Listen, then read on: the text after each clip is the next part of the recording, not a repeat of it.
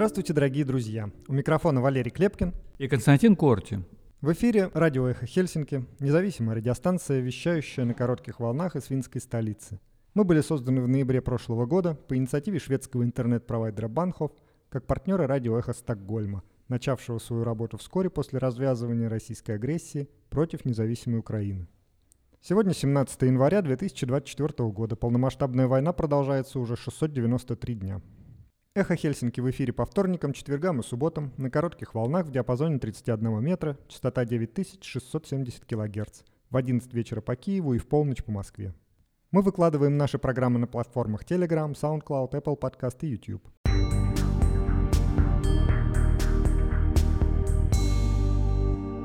Сегодня в нашем выпуске. Правительство медленно реагирует на кризис на границе, уверен кандидат в президенты Олли Рен – он считает, что Российская Федерация пытается повлиять на финскую политику. Ступ и Халла Ахо стали фаворитами среди молодежи на неофициальных выборах президента. Некоторые кандидаты в президенты постфактум отказали бы в праве на двойное гражданство обладателям двух паспортов. Россия пытается завербовать направляющихся в Финляндию просителей убежища для ведения разведдеятельности, считает СУПО. Эксперты разошлись во мнении о так называемом способе pushback, то есть возвращении просителя убежища обратно, откуда он приехал. Расскажем, какие способы прекращения потока беженцев на восточной границе рассматриваются сейчас. Из-за закрытия восточной границы грузовые суда стали ходить между Финляндией и Россией гораздо чаще, каждую неделю. Большинство финнов негативно относятся к России, Турции и Китаю, показывает опрос. Русскоязычные в приграничных регионах сталкиваются с безработицей – Некоторым приходится кардинально менять сферу деятельности. Крупнейшая немецкая ежедневная газета «Таблоид Бильд» опубликовала возможный сценарий германских сил обороны о том, как Россия и НАТО могут оказаться в состоянии войны в 2025 году. Финский депутат, бывший руководитель службы разведки, генерал-майор Пекка Товери, считает, что Россия не будет еще в состоянии напасть на НАТО к этому времени. Три российских фехтовальщика, победителя Олимпиады в Токио, сбежали в США и запрашивают гражданство – они надеются выступить на Олимпиаде в Париже от Штатов. Причиной побега они назвали войну России в Украине. В России их объявили в розыск. Егор Алексеев подготовил обзор финской прессы для нашего выпуска. Итоги года с Гарри Каспаровым.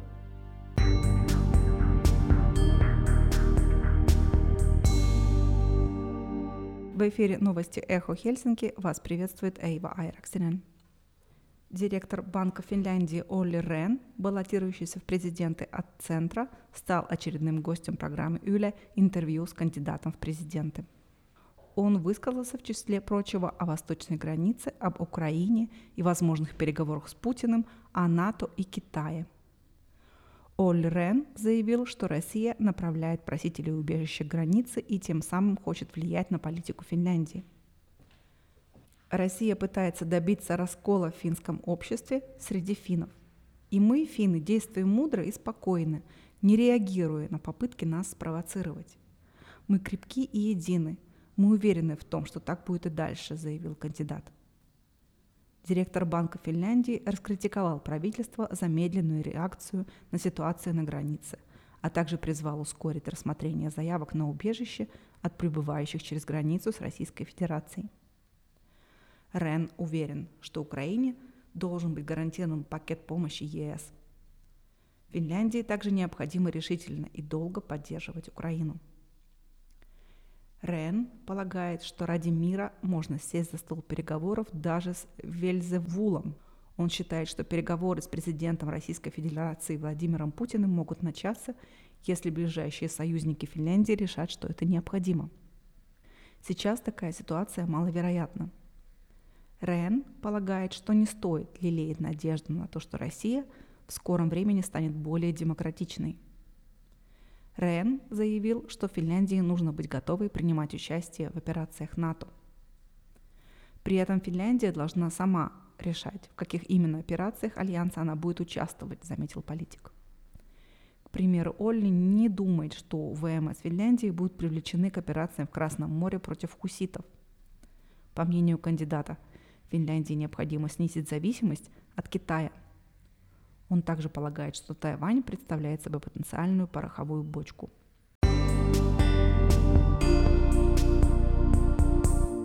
По результатам неофициальных молодежных выборов президента Финляндии Александр Ступ от коалиционной партии получил почти 22% голосов, а Юсси Халла-Ахо от истинных финнов 21%. Их отрыв от других кандидатов большой. 14% несовершеннолетних избирателей выбрали Пекку Хависто, состоящую в партии «Зеленых», а 12 – Ли Андерсон от Союза левых сил. Остальные кандидаты получили менее 10% голосов. Цель проекта «Молодежные выборы» – познакомить подростков с выборами и дать им опыт голосования. Досрочное голосование на президентских выборах начинается 17 января – Сами выборы состоятся 28 января.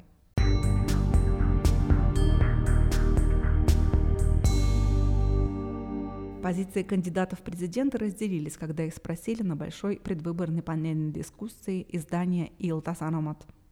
Стоит ли устранить право обладателей паспортов России и Финляндии на двойное гражданство?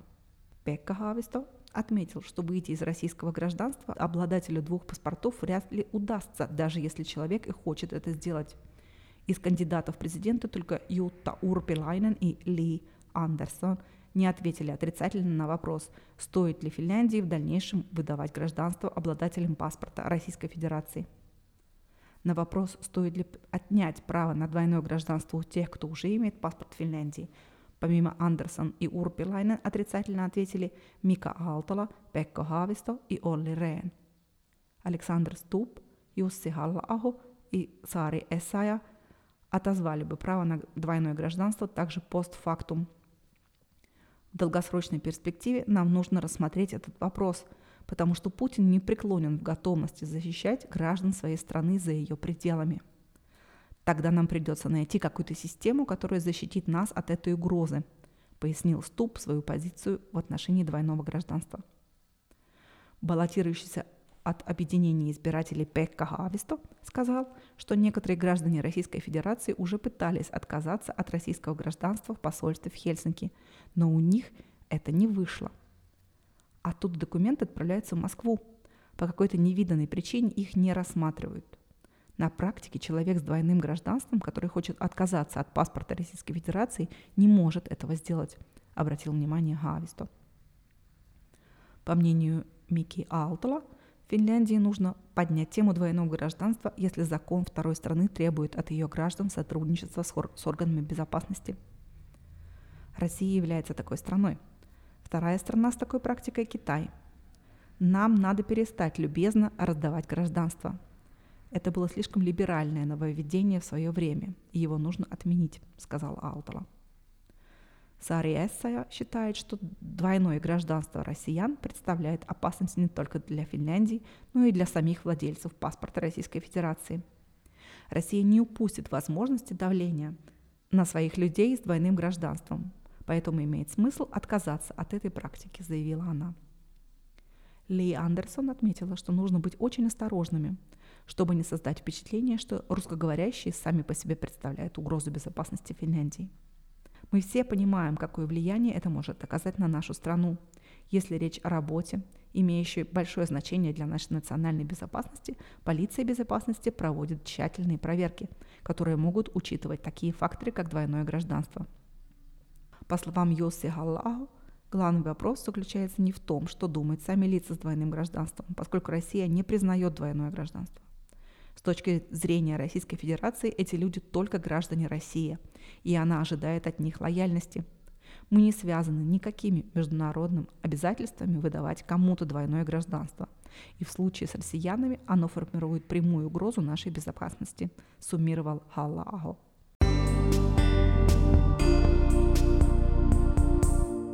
Россия пытается завербовать некоторых просителей убежища, желающих попасть в Финляндию для ведения разведдеятельности, заявляет полиция безопасности Финляндии СУПО. Согласно СУПО, это обычная практика для российской разведки – пытаться заставить некоторых людей сотрудничать с ними. Человека могут склонить к сотрудничеству различными способами, например, оказать давление или привязать просьбы о сотрудничестве к условиям выезда из страны – или пообещать, например, финансовые выгоды, говорится в письменном ответе СУПО редакции новостей ЮЛЕ. Полиция безопасности не стала давать дальнейших комментариев, поскольку данная информация является частью ее конфиденциальной оперативной деятельности. В то же время в СУПа подчеркивает, что речь не идет о масштабном явлении. На прошлой неделе 15 человек нелегально пересекли восточную границу Финляндии по пересеченной местности и попросили убежища. По оценкам пограничной службы, в России на сопредельных с Финляндией территориях могут находиться тысячи людей, готовых нелегально пересечь границу. С начала августа через восточную границу Финляндию прибыло более 1300 граждан третьих стран – по данным Министерства внутренних дел, среди них есть представители разных национальностей, в том числе граждане Сирии, Сомали, Йемена и Ирака. Согласно меморандуму МВД от 10 января этого года, через восточную границу Финляндии незаконно проникли люди, которые могут представлять угрозу для внутренней безопасности Финляндии. Центральная криминальная полиция Финляндии КОРП отмечает, что такое количество прибывших затрудняет и задерживает идентификацию таких людей. Также в КУРП указывают, что среди эмигрантов могут быть люди, совершившие преступления, члены преступных организаций и военные, выдающие себя за гражданских лиц. СУПО заявляет, что активно занимается отсеянных людей, которые могут представлять угрозу национальной безопасности. Среди просителей убежища всегда могут быть люди, у которых есть иные мотивы, чем потребность в убежище – Выявление таких людей – часть профессиональных задач органов безопасности, говорится в письменном ответе СУПО. В полиции безопасности не комментируют, были ли среди уже вы, прибывших выявлены лица, представляющие угрозу внутренней безопасности.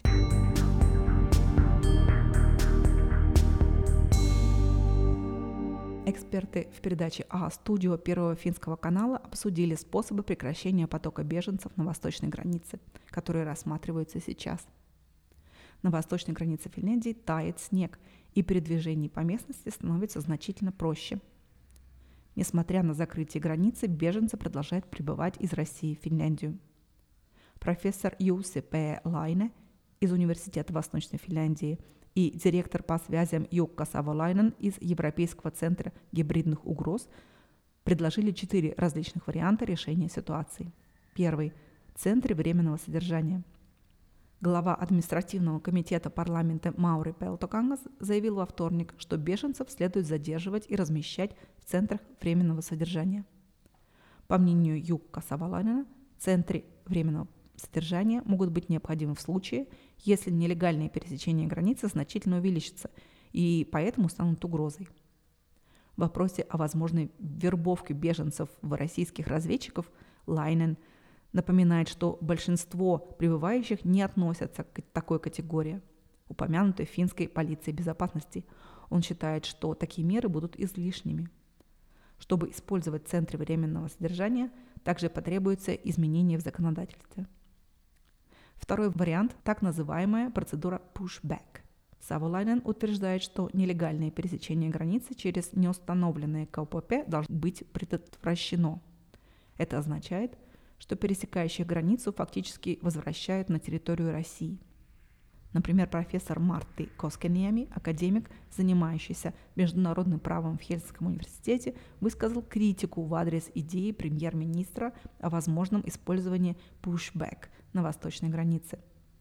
Лайне также считает эту процедуру проблематичной с юридической и моральной точек зрения и говорит, что ее можно использовать только в крайнем случае – Третий способ – открытие одного пункта пропуска. По мнению Лайне, полное закрытие восточной границы как раз и создает угрозы пересечения границы в неустановленных местах. Я считаю, что ситуация могла бы быть лучше под контролем, если бы, к примеру, один пункт пропуска был открыт в ограниченном объеме, говорит Лайне. Это дало бы прибывающим лучшие возможности подать заявление на предоставление убежища. Однако Лайне отмечает, что это далеко не простое решение – также и Саволайнен считает, что открытие одной границы представляется вероятным попыткой решения и следует попробовать. Одним из вариантов было предложено строительство забора на восточной границе. В настоящее время уже ведется проект по строительству заборов, охватывающий в общей сложности 200 километров восточной границы. Но что, если построить забор вдоль всей границы? 1300 километров забора имел бы существенный эффект, но это займет некоторое время – пока забор будет готов, говорит Сава Лайнен. Лайна считает невозможным и экономически неэффективным полное заколачивание границы на все ее протяжения и строительство забора. Он также напоминает, что забор не строится прямо на линии границы. В некоторых местах ты можешь находиться с восточной стороны забора, но на, территории государства Финляндии. Грузовые перевозки между Финляндией и Россией после закрытия КПП на восточной границе теперь осуществляются по морскому пути. Теперь из финских портов в Санкт-Петербург еженедельно отправляются грузовые судна. Большинство перевозок проходит через порт Хамина-Котка, а также через порт Хельсинки. До закрытия восточной границы в ноябре морские перевозки между странами были малочисленными, поскольку такой способ доставки товаров дороже. Портовая администрация и таможенная служба не, раска- не раскрывают, какую продукцию возят по Балтийскому морю в Россию. Сложно точно сказать, потому что разные дни перевозимые грузы бывают самых разных типов, говорит директор отдела таможенного контроля Сами Ракшит – по данным Юля, большая часть грузовых судов, которые отправляются из Финляндии в Санкт-Петербург, принадлежат эстонским судовладельческим компаниям. На маршруте также используются суда из других стран ЕС. По словам Ракшита, организацией перевозок занимаются компании, зарегистрированные в Финляндии. Таможня перевела сотрудников с закрытых пограничных пунктов на восточной границе в порт – Ракшит заявил, что сотрудники таможни проверяют, не отправляют ли в Российскую Федерацию товары, попадающие под санкции. Директор отдела таможенного контроля не уточняет, были ли на морском маршруте обнаружены запрещенные товары. Я не могу подробно сказать, были ли обнаружены те или иные товары именно на этом маршруте, сказал Рашид.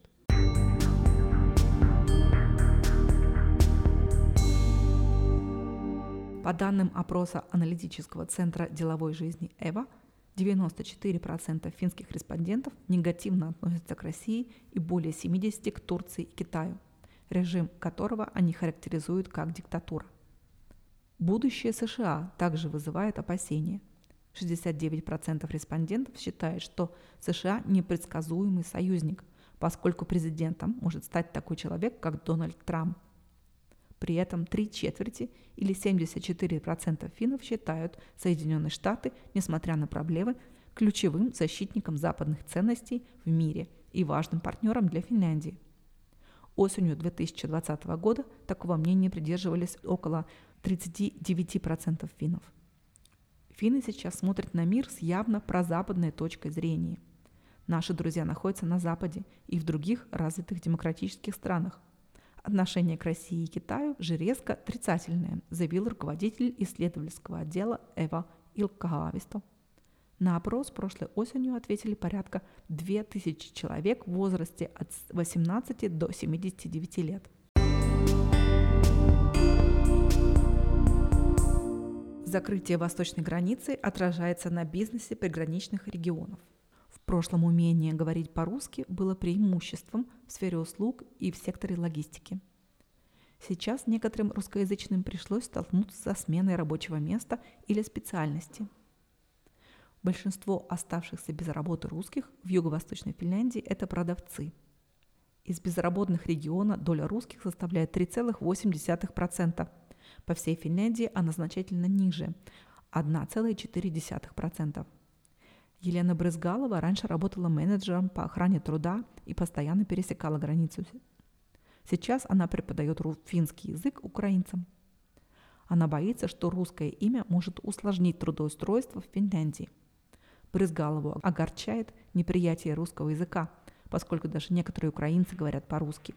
Язык и российское государство – это не одно и то же, заявила Брызгалова. Предприниматель Денис Графт также осваивает новую сферу мне хотелось учить что-то новое. В прошлом году я прошел курс на бизнес-переводчика, говорит мужчина.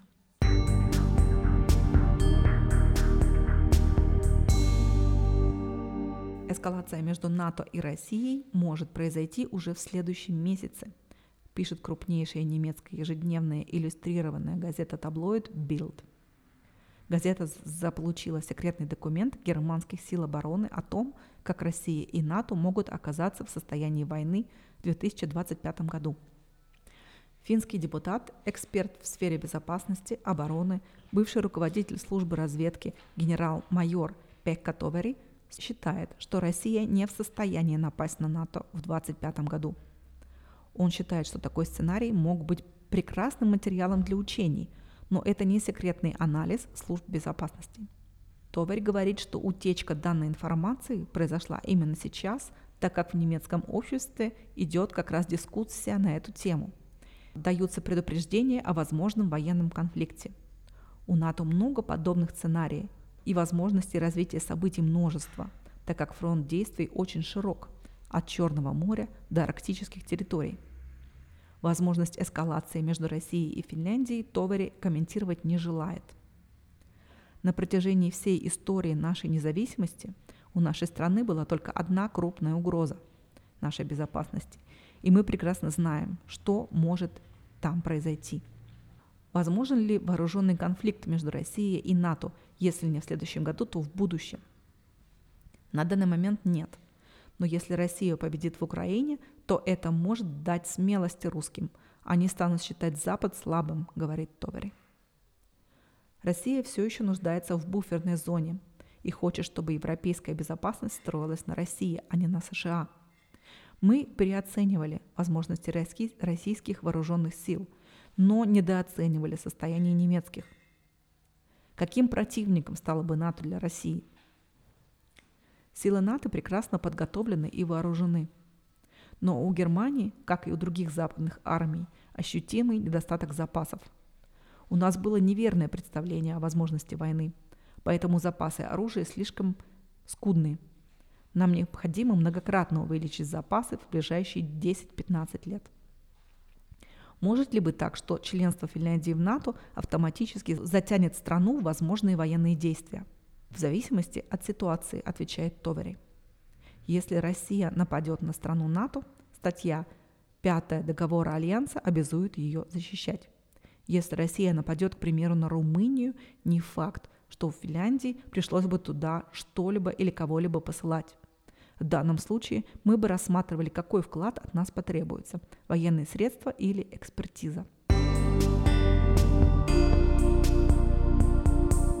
Три российских фехтовальщика, супруги шпажисты Сергей и Виолетта Бида, а также саблист Константин Лоханов бежали в Соединенные Штаты из-за начатой в их родной стране войны в Украине. Троица, участвующая в летних Олимпийских играх 2021 года в Токио в составе российской олимпийской команды сейчас подает на получение гражданства новой родины. Их поддерживает Олимпийский комитет США и Американская федерация фехтования, сообщает USA Today. Все трое из этих людей пошли на жертву ценой огромных личных затрат и подвергли свою жизнь риску, чтобы иметь возможность представлять нашу нацию на соревнованиях. Мы просим правительство приложить все усилия, чтобы поддержать Сергея, Виолетту и Константина в чрезвычайной ситуации и помочь им в кратчайшие сроки получить гражданство. Обратился к Конгрессу генеральный директор фехтовальной ассоциации США Фил Эндрюс. Адвокат, представляющий фехтовальщиков, заявил, что уже обращался к сенаторам, так как ситуация требует срочного вмешательства. Если Сенат и Палата представителей примут законопроект, он будет передан на подпись президенту Джо Байдену. Фехтовальщики не успевают набрать необходимые рейтинговые очки, чтобы получить личные квалификации на игры в Париж. Практически все крупные турниры, на которых можно было бы набрать эти баллы, уже прошли. Андрюс предположил, что у них может быть еще шанс на участие в олимпийской командной гонке. Мы готовы. Когда я перешел границы Америки, я почувствовал свободу, радовалась Виолетта Бида. Виолетта находится в положении, так что олимпийские надежды с пары связаны только с Сергеем. Эта драма разыгрывается на высшем уровне российского спорта. Сергей Пида, которому 30 лет, завоевал серебро в командных соревнованиях по фехтованию на прошлых летних Олимпийских играх в Токио 2021 года. У него также есть серебро на персональном чемпионате мира и 4 золота в командных соревнованиях на чемпионате Европы. У его жены Виолетты, 29 лет, есть серебро на чемпионате Европы и чемпионате мира. Лоханов, 25 лет, многократный чемпион мира среди молодежи. Лоханов переехал в Соединенные Штаты уже весной 22 года. Чита Бида в июне 23 -го. Прошлым летом им разрешили участвовать в соревнованиях в США, поскольку они соответствовали критериям Федерации фехтования Соединенных Штатов. Они должны были, в частности, осудить военную агрессию России и никаким образом не допускать упоминания своей родины, например, на экипировке. The New York Times летом опубликовала обстоятельную статью, в которой рассказывается о прошлом Троице и недавних событиях. Первую очередь в России виновным в бегстве Троицы называется тренер сборной Александр Глазунов, которого освободили от его поста из-за этой ситуации. Кроме того, ситуация затронула руководство Олимпийского комитета России. Саблист Лоханов, бывший зятя председатель Олимпийского комитета России, четырехкратного олимпийского чемпиона по фехтованию Станислава Позднякова. Бежавший Лоханов был женат на Софии Поздняковой, которая дважды выигрывала золото на Олимпиаде в Токио. Поздняков заявил, что любовь его дочери к родине помогла избежать жестокой судьбы. В отличие от планов мужа, Позднякова не последовала в Соединенные Штаты. В России Лоханов объявлен в розыск. Он улетел в Мюнхен для лечения травмы бедра за день до начала военной агрессии России против Украины. Восстанавливаясь, Лоханов принял решение, изменившее его жизнь. Он полетел не в Россию, а в Атланту, куда попал в фехтовальный клуб – Сан-Диего. Они начали войну, убивая людей, считая это нормальным, обосновал он свое решение. Когда саблист Лоханов в это лето одержал победу в соревнованиях в Фениксе, он сфотографировался с украинским фехтовальщиком и украинским флагом. На его руке татуировка с надписью «Свобода». «Я решил, что больше не могу жить в стране, которая убивает невинных украинцев», сказал Лоханов в интервью. В конце года в России было объявлено о розыске шпажистов Сергея и Виолетты Бида, сообщает в частности РИА Новости. По материалам российских СМИ, Сергей и Виолетта Бида были замешаны в уголовном деле, касающемся самовольным оставления части или места службы. Согласно российскому уголовному законодательству, самовольное оставление части или места службы в условиях военного конфликта влечет за собой наказание в виде от 5 до 10 лет лишения свободы. Известно, что в России высокоранговые спортсмены всегда в той или иной степени связаны с армией. Хотя Международный Олимпийский комитет открыл российским и белорусским спортсменам двери на предстоящие летние Олимпийские игры в Париже на определенных условиях, эта троица навряд ли сможет возвратиться к спортивным кругам своей родной страны. Как правило, для смены спортивного гражданства требуется согласие пред предыдущей страны. Адвокат представляющий троицу, заявил, что в данном случае этого не потребуется, поскольку спортсмены не выступали за Россию на международной арене в течение трех лет. В беседе с USA Today пара, живущая в Северной Калифорнии, выразила надежду, что их местонахождение не будет раскрыто из-за объявленного розыска. Российские СМИ отметили, что фехтовальщики дали интервью в кафе в форме представителей США – Председатель Российского олимпийского комитета Станислав Поздняков клялся, что в России больше не будут скучать по этой троице. Испугавшиеся любители желтых самокатов и фраппе уехали и уехали. Сегодня мы услышали из СМИ США, что им предложили еще какие-то печенюшки. Главное, чтобы они ими не поперхнулись. Для нас такие потери никто не заметит, сказал Поздняков информационному агентству ТАСС. В эфире с выпуском новостей была Эйва Айраксинен.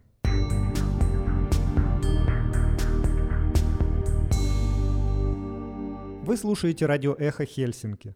Напомню, что в эту субботу, 21 января, пройдет глобальная акция протеста «Россия без Путина» в знак солидарности со всеми, кто выступает против войны и путинского режима, попадая из-за этого в жернова репрессий. Акция состоится в Хельсинки в 14.00 на площади железнодорожного вокзала между Национальным театром и музеем Атениум. Количество политических заключенных в России все время увеличивается. Их уже более 600. Эти смелые люди не сдаются и даже в зале псевдосуда продолжают выражать свое отношение против действий Кремля, против войны и репрессий.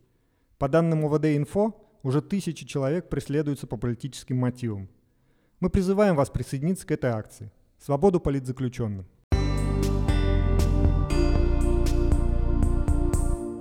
Сейчас Егор Алексеев с обзором прессы.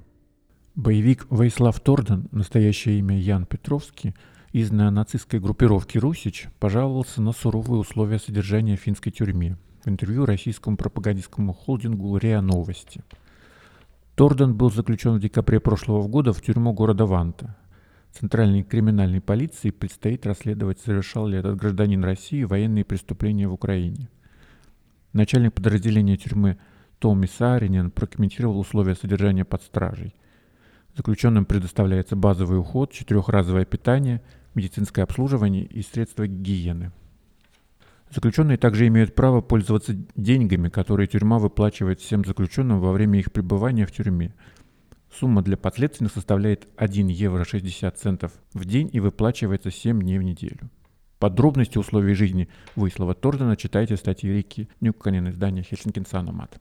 Россия превратила базу за восточной границей в поле смерти. Российские ВВС разметили рядом с Финляндией одну из самых разрушительных баз своей войны.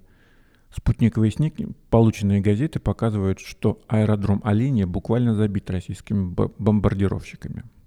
Аэропорт Оленя был построен в первые годы Холодной войны. Самым известным ее гостем был кубинский диктатор Фидель Кастро.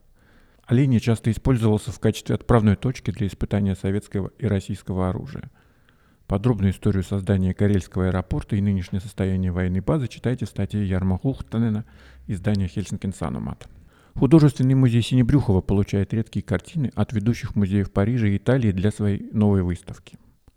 На главной экспозиции музея в этом году будут представлены 34 произведения Якопа Бассана, живописца XVI века, сообщает Пирко Котеринта, культурный обозреватель Хельсинкин Санумат. Выставка, организованная Финским музеем, является первой выставкой, представляющей работы Бассана за пределами Италии в Европе. Музей получит работы из более чем 10 музеев из Лувра, галереи Боргеза, Национальной галереи в Праге. Директор музея Кирси Эскаленен убеждена, что в Хельсинки приедут лучшие работы художника. Стоит напомнить Яконо Бассана, один из величайших имен венецианского возрождения, наряду с Тицианом, Тинторетто и Веронезе. Выставка в музее Синебрюхова откроется 12 сентября. В эфире был Егор Алексеев с обзором прессы.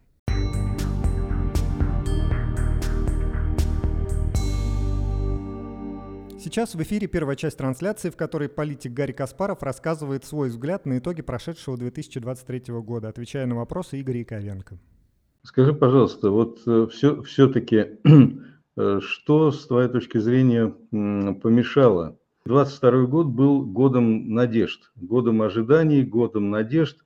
И, ну, я бы сказал, то есть в диапазоне от э, предвкушения какой-то, э, предвкушения окончания войны, предвкушения победы, предвкушения падения путинского режима, э, и, в общем, даже какого-то в какой-то степени шапкозакидательства. То есть было ощущение того, что ну вот это вот монстр, он рухнет, не рухнул.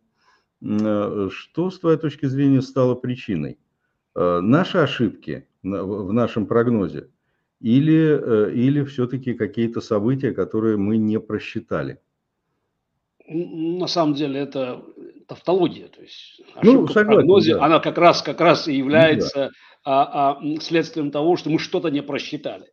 Да, безусловно, мы что-то не просчитали, но скорее мы не просчитали а, а, стратегические факторы. Тактически все было вроде на месте. Украина выстояла в 22 году, героизм украинских а, солдат, украинских а, граждан Украины, а, политическое руководство Украины, которое тоже проявило себя с лучшей стороны в, в такую в тяжелую минуту. Вот. А, а Запад вроде бы сконцентрировался. И если смотреть на объективные цифры, вот год назад возвращаемся, на цифры там ВВП вообще стран, масштабы, скажем, вооружений, которые могли бы быть, под, могли быть поставлены в Украину, просто опять сопоставимы с тем, что могла сделать Россия. А, то есть в целом, если смотреть на все факторы, которые мы могли анализировать, опять тактические факторы, то они давали тот самый прогноз, что победа Украины неизбежна. Вопрос, сколько они смогут освободить. Все освободить или не все, дойдут до Севастополя, не дойдут. Этого даже близко не случилось. И мы не можем винить украинцев в этом. Они делали все, что могли. А этого не случилось, потому что мы допустили стратегический просчет, глубинный стратегический просчет. Мы не поняли на самом деле всей коррупции, как политической, так и моральной на Западе, которая накапливалась эти 30 лет. Вот на самом деле сейчас мы пожинаем плоды, вот, вот, вот а, отложенный а, а, а, результат а, холодной войны, окончания холодной войны, победа в холодной войне и возвращаясь в 92 год, вот конец истории Фукуямы. На самом деле, ну, трудно винить Фукуяму, мы тоже так думали тогда в 92 году. Но это эм, эта книга, она стала отражением вот тех надежд, ожиданий западного общества, и, и начала выстраиваться новая философия. В этой философии не было места конфронтации, там, ну да, какие-то там проблемы, там какие-то там, там талибы появились или там еще кто-то. Да, понятно, в России тоже, наверное, демократия так себе. Китай там поднимается. Ну, с другой стороны, мы же там договоримся. Бизнес будем делать, вообще а, а, как бы вот взаимопроникновение, значит, не будут же люди разрушать бизнес. Кстати, это эта ошибка была допущена с Россией. Она а, а, повторялась регулярно, даже после Крыма. Понятно, что реакция Запада на, а, на такая шоковая реакция на 24 февраля 2022 года связана была с тем, что в мозгах сложилось четкое представление о том, что, ну, если мы будем делать бизнес, ну, никто же не будет его разрушать. А, к сожалению, надо сказать, что очень многие а наши коллеги, в общем, внесли посильный вклад в то, чтобы создавать этот образ России. Да, конечно, там Путин, конечно, не подарок, но, вы же понимаете, это эволюция. Ну, вот, скажем, там, знаменитые теории размышления там, а, современного философа Екатерины Шульман о том, как, как выстраиваются гибридные демократии, как это все эволюционирует. Так она перевела эстафету Радзиховского. У него было больше публицистическое, а у нее стало так э, философское. А, и опять, это не конкретно один человек, не Радзиховский или Шульман, это на самом деле тренды. Тренды, которые влияли и на Запад. Запад же тоже смотрел на то, что происходит в России, и тоже пытался анализировать. Но э, если, скажем, там, появлялся там Гарри Каспаров, там, ну, какой-то момент это был Боря Немцов, но его не стало потом там. Вот. А, и говорил, вы знаете, сейчас там будет беда большая. Ну, уже Крым случился, дальше будет война. Да, ну, господин Каспаров, а когда вы уехали из России? Ну, вот посмотрите, mm-hmm. там на самом деле все же не так плохо. Там вот там а, Навальный в выборах каких-то пытается участвовать. А смотрите, там муницип, муниципальные депутаты какие-то. Вообще посмотрите, тут же статьи тут же бизнес идет. И на самом партия, деле... Партия, партия Яблоко там существует. Ну, да нет, да на самом деле там очень... Все не так там, однозначно. Это же не СССР. Я говорю, это хуже, чем СССР. Ну что, что, как, что может быть хуже, чем СССР? Вот. На самом деле, а, и, опять, и это не только Россия, это на самом деле относится к Китаю сейчас. Вот сейчас идет такое переосмысление, понимание того, что взаимовыгодная торговля никоим образом не отменяет идеологических противоречий. Вот, то есть э, Запад регулярно эти ошибки допускал. Вообще надо есть вернуться даже вот к, к окончанию Второй мировой войны. Я сейчас дочитываю, точнее дослушиваю на аудио книгу о, о, о, о Билли Доноване как создатели ЦРУ. Ну, он создал как бы ОСС, а, ну, предшественник ЦРУ. Совершенно блестящий человек, я даже не представлял такая карьера. Вот. И а, то, что происходило во время войны, как, когда, когда Рузвельт, в общем, абсолютно не понимал потенциальную угрозу Сталина вообще не понимал, что, что, что задача Сталина не в том, чтобы только выиграть войну в Германии, а в том, чтобы на самом деле заменить Гитлера. То есть Сталин боролся не с, не с фашизмом как с явлением, а с неправильным фашизмом гитлеровским. Хотел как стать сам а, а, доминирующей силой. И эти ошибки постоянно допускаемые, когда СССР, сталинский СССР отжимал все время кусочек здесь, кусочек там. То есть и надо сказать, что вот эта философия, она, она как оказалась очень живучей. И после окончания вот холодной войны вроде СССР уже исчез, все, победа. А вот представление о том, что на самом деле может начаться серьезный конфликт. Война. Вообще, ну это даже в голове не укладывалось. Так, война такого масштаба. Ну, уже как даже Первая мировая война с окопными а, а, вот этими траншеями на, на, на сотни, тысячи километров, с артиллерийскими дуэлями, с десятками тысяч снарядов, которые выстреливаются каждый день. И вдруг выяснилось, что Запад к этому не готов. Вот это наша стратегическая ошибка была – мы не поняли, что Запад не готов к войне такой. Войне, в которой надо, надо какие-то жертвы приносить. Потому что завтра будет хуже. Уже кричат на каждом углу, что вот все, ну сначала, конечно, балтийские страны, поляки, но уже, в принципе, понимают это многие в Германии, в Америке, что если сегодня не остановить, то завтра нашим детям придется воевать тоже. И все равно силы инерции, вот, это, вот эти колоссальные связи. Я же говорю, не просто политическая коррупция. Коррупция и в прямом смысле этого слова – годы выстраиваемых этих отношений, все эти Сименсы, все эти Райфайзенбанки и прочие, это же все, это же никуда не пропало. эти связи же не, не исчезли. И поэтому санкции не работают. А почему они работают? А потому что никто не готов применять санкции так, чтобы они работали. Что такое рабочие санкции? Ну, это, это значит просто сбросить Россию обратно, обратно там, в каменный век технологический, чтобы только на северокорейском и китайском оборудовании работать. 70-80% деталей в российских дронах из Америки просто. То есть ничего с этим нельзя сделать? Конечно, можно. Но это требует решения другого уровня и определения задач. Кстати, вот сейчас, когда в Америке идет вот это тягание между демократами и республиканцами, да, понятно, республиканцы пытаются выжать деньги на, на свою на границу, на, на борьбу с нелегальной миграцией, то есть, ну, и какую-то политическую победу хотят одержать, вот, а демократы там сопротивляются, но республиканцы, на самом деле, выпустили очень важный документ, в котором они спрашивают, да, хорошо, мы готовы там выдать эти 60 миллиардов там Украине, зачем? Вот вопрос, на который администрация Байдена до сих пор не может ответить. Логичный вопрос. Мы потратили уже какие-то деньги. Все. Скажите, а в чем цель этой войны? И тут выясняется, что администрация Байдена мекает, бекает, но не может сказать, Украина должна победить. Вот все эти разговоры, мы будем с Украиной, как так долго, когда потребуется, они бессмысленные, потому что так так не воюют. А вслед за, за Америкой есть и Европа. Ну, понятно, я говорю, есть э, Польша и Балтийские страны. Для них это вопрос выживания. Там, там. Понятно, что там и Чехия тоже, в общем, имеет генетическую память. Вот. Но, тем не менее, Европа тоже не готова к решительным действиям. Ну как, какой-то Орбан просто, абсолютно там продажный автократ на путинском содержании, держит Европу, пардон, за яйца. Ну, это что, так трудно? Война идет, между прочим. Значит, идет война, значит, после чего значит, мы просто должны при, принимать соответствующие решения. Лишить Венгрию права голоса и всех дотаций. Это опять если есть политическая воля, это делается. После чего вопрос закроется просто. Как только станет очевидно, что Европа готова воевать, все будет по-другому. Никто не готов воевать. А Путин готов. Ну что, мы сегодня имеем ситуацию. На исходе второго года войны российская артиллерия имеет в пять раз больше снарядов, но ну, каждый день выстреливает, чем Украина. В пять раз больше снарядов. При том, что ВВП России со всеми ее союзниками, ну даже если мы, ну Китай, конечно, может добавить, но Китай прячется в тени прямые союзники России, это вообще крох. Но даже с Китаем против Запада, это все равно смешно. И что происходит на Западе? А ничего пока не происходит. Шольц обещал 100 миллиардов долларов. А, а сразу же, вот тогда мы вложим. Он до сих пор не может заключить контракт с а, Rheinmetall, крупнейшим производителем оружия немецким. До сих пор не могут наладить, наладить производство снарядов, потому что Rheinmetall логично говорит о том, что война не бесконечная, нам нужен контракт на несколько лет. Ну так давайте сделаем. Нет, пока вот трудности, бюрократия, все. Ракеты, которые стоят э, в ангарах, в, и, и немецкие, и американские, самолеты, танки, все это стоит, пылится. Американцы готовы уничтожать за, за как бы, деньги налогоплательщиков ракеты, но не отправлять их в Украину.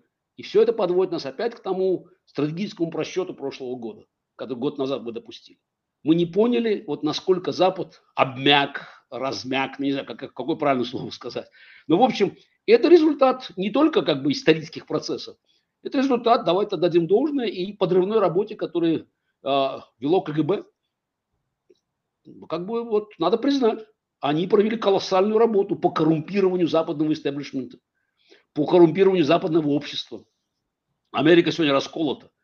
Вообще сама, сама ситуация, в которой выбор может быть достаточно вероятный между а, а, уже впадающим в маразм Байденом и уголовником Трампом, вы, такой, Америка может оказаться перед таким выбором, это колоссальная, конечно, победа а, сил антиамериканских. В первую очередь, конечно, конечно, там КГБ или там ФСБ, неважно, как они там называются сейчас, но, в общем, а, а, а, российских спецслужб, которые активно работали на фоне полной, ну, я бы сказал, это не, даже не импотенция, потому что потенции там хватало. Это просто откровенно нежелание остановить это. То есть, начиная с, с прихода Обамы в Белый дом, а, Америка просто самоустраняется по разным причинам. Обама, Трамп, Байден, но в целом мы понимаем, в Америке нету политической воли на лидерство. А когда возникает вакуум, ну, мы знаем, вакуум же не, не держится. Это в космосе вакуум. А, не знаю, насколько там он чистый вакуум, но, но в, в политической жизни, в геополитике вакуум быть не может. Он тут же заполняется. Если Америка хочет уйти из, из Афганистана, это означает, что придут талибы. Не надо быть, как, не надо быть э, Черчиллем, чтобы это понимать. Вот. Проблема в том, что те люди, которые принимали решения и проваливались регулярно, они по-прежнему сидят, сидят, сидят, сидят на своих постах. Вот, Ну, конкретно возьмем. Джейк Салливан, помощник президента США по национальной безопасности. Национальной безопасности. Значит, его рекорд, вот как бы кредитная история Джека Салливана. Ну, я уже не буду вспоминать его работу у Хиллари Клинтон и перезагрузку. Он был один из как бы, инженеров перезагрузки, молодым еще. Афганистан. Ну, представить себе такую катастрофу невозможно. Я не знаю, кучка, ну, несколько десятков тысяч вооруженных автоматами, там, какими-то пулеметами, там, бородатых бандитов просто, просто улюлюкали в спину убегающей американской армии, которая оставила, между прочим, сотни тысяч людей, которые, которые связывали с Америкой свое будущее. Дали ввергнуть а, а, Афганистан обратно в средневековье, там опять процветает торговля наркотиками, естественно, террористические базы. Вот, но главный эффект вот этой, этой кабульской катастрофы, он же на всех повлиял, и на Путина тоже в том числе. Первое про провал. Что случилось? А ничего не случилось. Украина. Нежелание Америки давать оружие, потому что а, украинская армия потеряет, потеряет поражение в течение двух недель. То есть люди, которые оставили гору оружия в Афганистане, боялись взять его Украине, потому что украинская армия его потеряет, и оно достанется русским. То есть талибам можно было оставить на десятки миллиардов долларов оружия. А еще один просчет, грубейший просчет. Месяц американцы ждали, что же будет, выживет Украина. Выжила, устояла, начали давать какое-то оружие. Третье, ну, Хамас. Ну, в день чудовищной катастрофы, день а, нового геноцида 7 октября, как раз вышла статья Салливана, где он говорил о том, что Ближний Восток никогда не жил так мирно. И этот человек продолжает сегодня принимать решения. Ну, как это такое может быть, в принципе? Ну, в бизнесе там человек получает волчий билет до конца жизни за одну такую катастрофу. И это же не вопрос, там, акции на бирже упали. За каждым из этих просчетов, за каждым э, допущенных человеком некомпетентным абсолютно, стоят сотни тысяч жизней и миллионы людей, которые уже там беженцами стали. То есть разрушается мир на наших глазах. Мы имеем тотальную некомпетентность. Это еще один фактор, между прочим. А политическая жизнь на Западе, она стала выталкивать наверх людей малокомпетентных, серых, неспособных принимать исторические решения. Ну, мы посмотрим, в принципе. Сейчас вот вызовы стоят, на которые отвечали в свое время Рузвельт, Трумен, Кеннеди, Рейган, Черчилль. А Пардон, кто сейчас отвечает за это все? Ну, ну хорошо, что можно ждать от канцлера Шольца? Ну как, ну серый чиновник, который просто вот выскочил вот на этой волне, вот, вот, вот, так вот сложилось все. Ну какого, какого калибра эти люди? Больше всего они боятся исторических решений, за которые придется потом отвечать. Поэтому они ничего не делают, не понимая, что ничего не делание – это тоже решение. На самом деле а, отсутствие как бы вот воли к, к, к, к, к к действию, а это зачастую бывает гораздо более серьезным решением, ведущим к катастрофическим последствиям, чем риск, который принимается, если, это, если а, на себя, если а, а, такое решение, как бы оно, оно проводится в жизнь. До сих пор мы просто видим, что американское оружие, которое должно было быть сегодня уже в Украине, не сегодня, год назад, оно даже близко не приходит. Более того, администрация Байдена делает все, чтобы задержать поставки оружия. И возникает вопрос логичный. Что обещали американцы, Бернс, Салливан, своим как бы русским коллегам? Патрушеву, Дрыжкину. Но пока Америка занята своими вот внутренними делами, то есть мы даже не можем дождаться, чтобы их, их вызвали в Конгресс и заставили под присягой отвечать на эти вопросы. Я очень хотел увидеть Бернса, отвечающего на один вопрос. Что конкретно он обещал русским? Почему до сих пор мост стоит? Керченский мост. Почему американские ракеты не снесли его к черту? И вообще в чем цель войны? То, что спросили республиканцы. Бумага этот доклад опубликован, ответа пока на него нету. И это, кстати, одна из проблем. В принципе, ну, ни, никаких симпатий я к этой магии американской не питаю, но тем не менее они это активно используют. Да, хорошо, десятки миллиардов долларов. Ну, понятно, Израилю мы даем деньги, Израиль там под угрозой, Израиль хочет уничтожить Хамас. У Израиля четко цель войны прописана. Там как бы можно спорить с деталями, Натаньяху может быть, как можно сказать, мерзавцем и по делу, но тем не менее есть цель войны, четко прописана. А какова цель войны в Украине? И то, что почти два года спустя, после начала полномасштабного вторжения, ответа на этот вопрос а, политическое руководство Запада дать не может, ну это, это, это и есть, вот я говорю, э, э, наша, наша главная стратегическая ошибка год назад – и именно поэтому сегодня мы видим наглого улыбающегося Путина и просто, можно сказать, э, воодушевленных диктаторов по всему миру. Ну, можно было себе представить, что Мадуро вдруг ни с того ни с сего решил, ну, надо бы оттяпать тут соседнюю территорию, тут, тут кусок такой нефтеносный образовался. Сто лет назад у нас там спор был, ну вот сейчас самый хороший момент. Вот как такое могло произойти? Вот, вот, наверное, с чем-то это было связано, с тем, что как американская администрация вместо того, чтобы решить вопрос с этим наркокартелем, который там управляет, продолжает делать уступки. То есть демонстрирует опять вот отсутствие политической воли. И как всегда, а, к войне приводит не жесткое противостояние с, с диктатурами. К войне приводит умиротвор, так называемое умиротворение. К войне приводят постоянные уступки, которые диктаторы воспринимают только как слабость. Это уроки истории. Мы читали про 30-е годы, мы читали про там, годы разрядки, когда в общем, все тоже э, качалось на весах. А сейчас мы просто живем в это время и понимаем, какую страшную цену а, платят, ну, в первую очередь, украинцы за, за вот эту позорную, а абсолютно неоправданную ничем сегодня политику умиротворения агрессора. Э, Гарри, два вопроса. Первый вопрос. Ну вот по ходу твоего, э, того, что ты говорил, сразу два вопроса возникает. Первое. А в чем причина? Вот ты достаточно убедительно нарисовал картину отрицательной селекции, отрицательного отбора, а, прежде всего в американской, не только, вообще вот в евроатлантической цивилизации а, достаточно убедительно нарисовал вот эту картину на протяжении ряда лет отрицательного отбора. В чем причина? Что сломалось в ну, не, не, не, не, не комитет же государственной безопасности запустил эту, э, ну уж совсем-то представлять себе как всемогущего, как, вот, как Господь Бог уже. Э, в чем причина вот этого отрицательного отбора? Первый вопрос. Нет, ну, конечно, э, Комитет государственной безопасности, там ГРУ и там прочие спецслужбы российские, иранские, китайские, они не могут создать тренд, они могут им воспользоваться. Конечно, конечно. На самом деле тренд существовал. Этот тренд связан был вот, ну, с тем, что западное общество поменяло приоритет.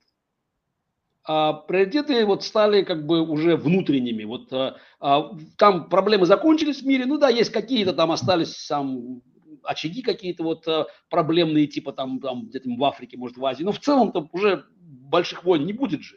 Поэтому надо заниматься своими проблемами внутренними. И тут, к сожалению, начались чудовищные перекосы связанные с тем, что надо, как говорится, и с историей разобраться, и вообще понять, э, а на тех ли героев мы молились, и вообще э, общество должно жить по-другому. А, в принципе, вот, вот идея западного общества, в первую очередь американского, как бы, а, это ну, своего рода такой отбор естественный. Это борьба за, ну, даже не, уже не за выживание, потому что как бы, как бы хватает и еды, как говорится, и, и рабочих мест. Это все равно, все равно конкурс на то, кто лучше. И вот вот это культ лучшего. Вот надо бороться за это. А ровно наоборот сейчас, на самом деле, общество стремится к безопасности. Вот это вот, вот пик, пик вот этого мы, мы, мы видели несколько лет назад, вот это вот доминирование левацкой культуры, которая просто, просто отрицает вообще необходимость вот этого отбора, вот этой, этой селекции, поиска лучшего. А, нужна безопасность, нужно избежать конфликта. Вообще в прошлом все, кто делал что-то не то, вот у них были стандарты какие-то вот не те, вот, как не соответствовали нашим сегодняшним. Поэтому мы должны со всем этим разобраться. Уже и с отцами-основателями хотим разбираться, и вообще и, и история Америки началась не, не в 1620 году, как бы с, с Mayflower, с корабля, на котором были написаны вот эти скрижали, на которых стоит общество, что писанный закон важнее всего остального, а в 619 когда была звезда партия рабов сюда. Вот это, а, это оказывается, начало, начало истории Америки. То есть э, и в Европе происходят те же процессы, мы видим общество теряет вот эту вот, вот, ну, вот эм, свой такой позвоночник вот этого вот, вот западного общества, вот, который все, все время был двигателем прогресса. И опять, ничего не происходит, не проходит бесследно.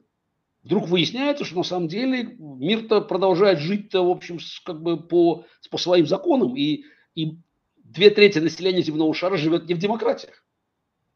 А, эм, Запад просто, вот если мы посмотрим, например, на, на позицию там очень а, многих, скажем, американских, а, американских левых, сегодня вот там даже философов, идеологов, но они при том, что они как бы вообще в идеале за, как бы за, за, за светлое будущее человечества, но это человечество ограничено только демократическими странами.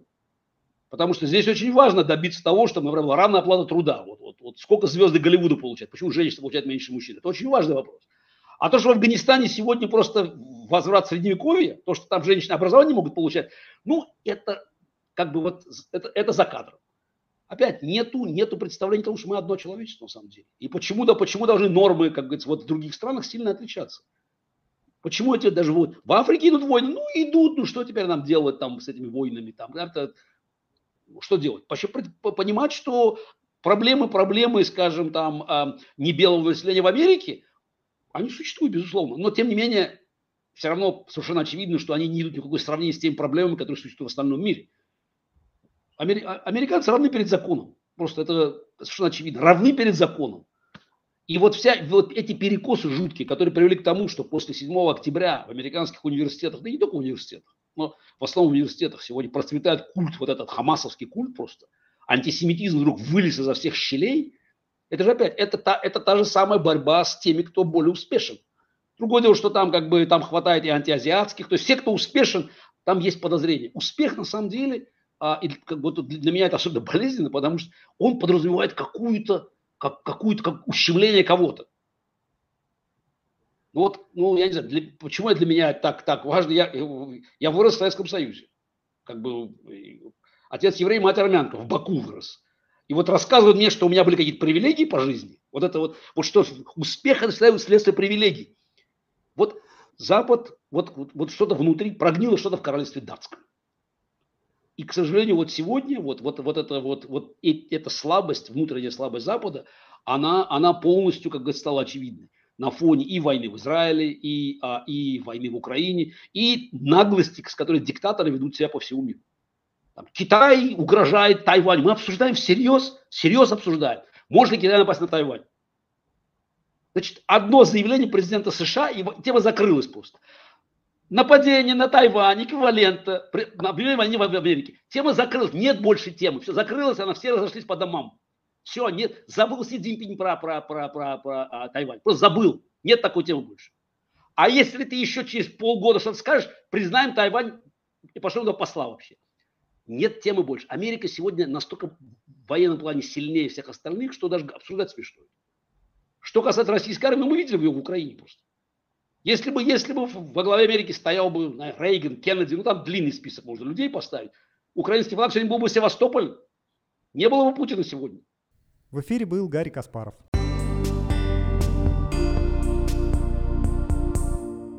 Наша сегодняшняя программа подошла к концу. Напомню, что «Эхо Хельсинки» в эфире по вторникам, четвергам и субботам на коротких волнах в диапазоне 31 метра на частоте 9670 кГц в 11 вечера по Киеву и в полночь по Москве. Мы выкладываем наши программы на платформах Telegram, SoundCloud, Apple Podcast и YouTube. Всего вам доброго и до новых встреч в эфире. С вами были Валерий Клепкин и Константин Куорти. До свидания. До свидания.